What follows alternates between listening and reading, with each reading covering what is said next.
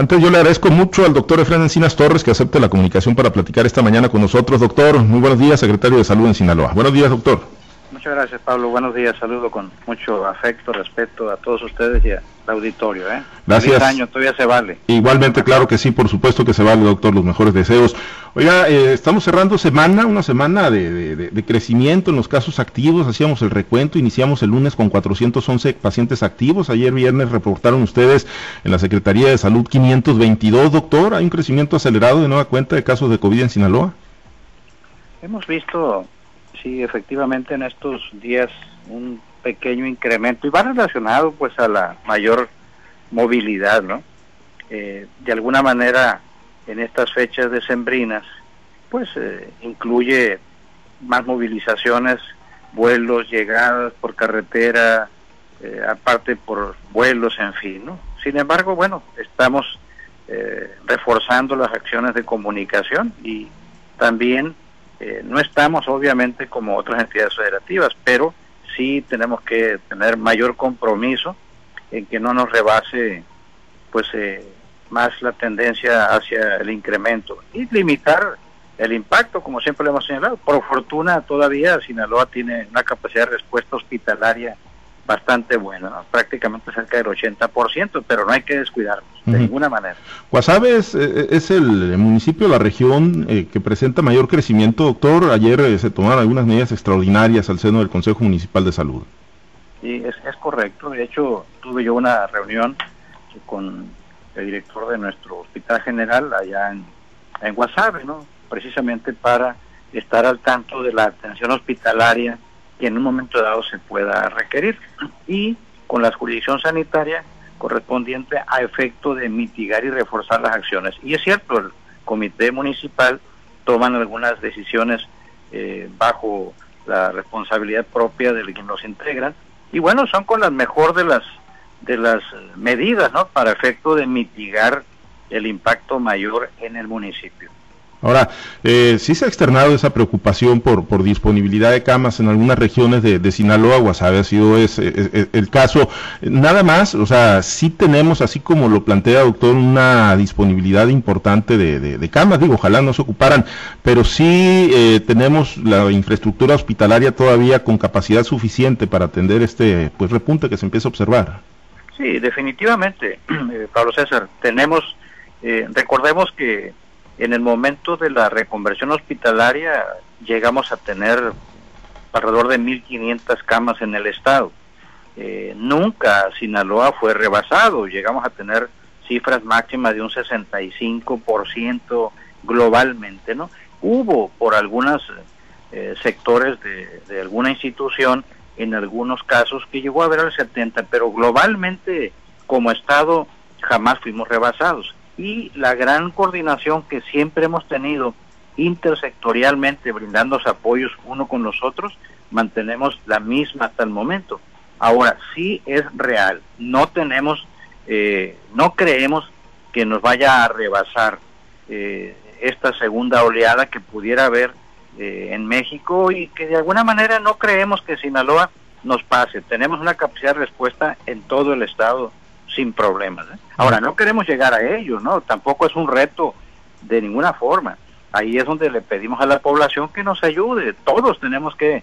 Eh, somos parte del problema, pero también somos parte de la solución, indiscutible, Pablo César. El tema de la desconversión que ya habían iniciado de, de hospitales eh, COVID o áreas COVID, doctor, ¿va a continuar? ¿Se frena? ¿Entramos a la reconversión otra vez? ¿En qué postura estamos ahí? No, eh, continúa la, la desconversión, ¿verdad? Porque no podemos tampoco descuidar el otro tipo de enfermedades. Por supuesto, atentos ante la posibilidad de eh, volver a incrementar el número de camas también. Esto es estar evaluando día con día eh, la tendencia epidemiológica de, de, la, de la contingencia. ¿no? La emergencia sanitaria continúa siendo COVID-19. Estamos atentos de las dos circunstancias, ¿no? Obvio, con más visualización en COVID-19 por el impacto agudo que pueda tener. Y bueno, el tema de la vacuna, doctor, han dicho que ya está cerca de llegar al estado de Sinaloa. El gobernador ha hablado de la disponibilidad de recursos que se tiene incluso para cuando se dé luz verde para la adquisición de manera eh, particular. Eh, fechas, doctor, y usted ha dicho la primera línea. ¿Quiénes son la primera línea, doctor? Eh, porque en los hospitales dicen es que todos tenemos contacto de una manera o de otra con pacientes COVID. Sí, claro. La, la vacuna, efectivamente, como lo ha dicho el gobernador, eh, Recordemos que hace unos meses anunció el fideicomiso de 20 millones de pesos por la venta de la casa de gobierno, con la posibilidad de crecer hasta 50 millones. Eh, y Sinaloa estamos en espera de que alrededor de antes del 15 de enero o el 15 de enero ya pudiésemos tener la vacuna aquí en, en Sinaloa.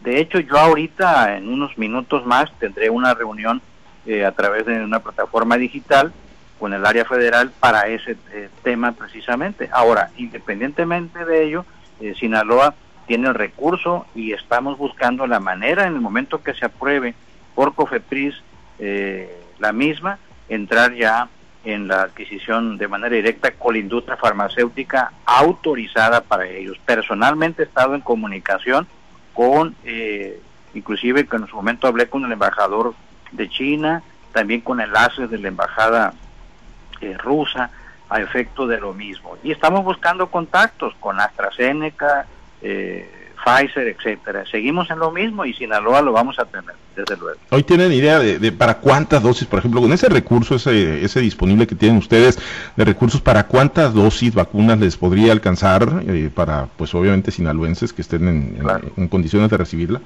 Mira, no podemos sacar números todavía de cuántas porque el precio, el costo de la misma no no se no nos han dicho, ¿verdad? Entonces, pero bueno, haríamos lo que fuera para poder tener en el caso de que no alcanzara la que se nos fuera a enviar, ¿no? Lo que sea necesario lo tenemos que tener a la mano. La meta cuál es? Llegar a cubrir el 70% de la población que tiene en México y en este caso Sinaloa, ¿no? Arriba de los 16 años de edad, que es la, la población en la que está indicada la vacuna. La ruta de vacunación sería pues la que ha diseñado la federación por lo pronto, doctor, aquí en Sinaloa también. Sí, efectivamente, ¿no? Ahora, la pregunta que me hacías ahorita de, los, de la primera línea. Sí, indiscutiblemente que es eh, personal de salud, ¿verdad? Primera línea, ¿quién? Médicos, enfermeras, químicos, eh, camilleros, etcétera, que han estado recibiendo, ¿no? Los hospitales se dividen en áreas COVID y no COVID. Está desde el momento del triage, donde llega el paciente, se aplica un semáforo que existe de evaluación de siempre, ¿verdad? Y pasa de manera directa, se evalúa, se toman muestras, etcétera, y pasa, ya sea queda hospitalizado.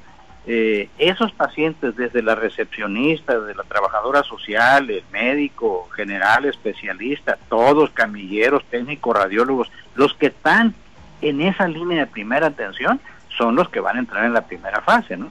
Y ya después los demás que están en un hospital, que obviamente administrativos, etcétera, pero que no están estrictamente en la recepción directa del paciente, todo el mundo va, va a entrar o vamos a entrar en esta fase de vacunación, pues primero, segunda y tercera línea y después la sociedad civil. Recordemos que ahora en marzo, abril, según el proceso que tenemos, iniciará también la población civil y todo el 2021, ¿no? Muy bien, pues esperemos, esperemos que se acelere esto. Doctor, nada más antes de, concluir esta charla, pues lo han estado mencionando, ¿no? Lo evalúan, lo mencionan, aparecen los análisis, esa etapa de definiciones. Digo, yo sé que está súper eh, concentrado en el tema COVID-19, la pandemia, en el tema de la salud de los sinaloenses, pero bueno, lo mencionan como prospecto a algún puesto de elección popular. ¿Hay algún interés por parte del doctor Efraín Encinas Torres? Gracias, Pablo Pues mira, no, mi, mi, trabajo es eh, el técnico en todo lo que implica la atención a la salud. Esa ha sido mi tarea, mi responsabilidad. Siempre el servicio al ser humano, ¿verdad? Yo me concreto a lo mío y lo demás pues tendrá que seguir el rumbo que así lo especifique la vida y quienes decidan para cualquier cosa. Yo soy para servir en lo que sea en materia de salud y lo que venga adelante pues serán circunstancias propias de la vida. Muy bien, pues estaremos pendientes, doctor, y obviamente pues lo importante ahorita que es el tema de la vacunación, el tema de la pandemia y seguir cuidándonos. Gracias, doctor. Al contrario, por eso un abrazo fuerte. Cuídense mucho, por favor.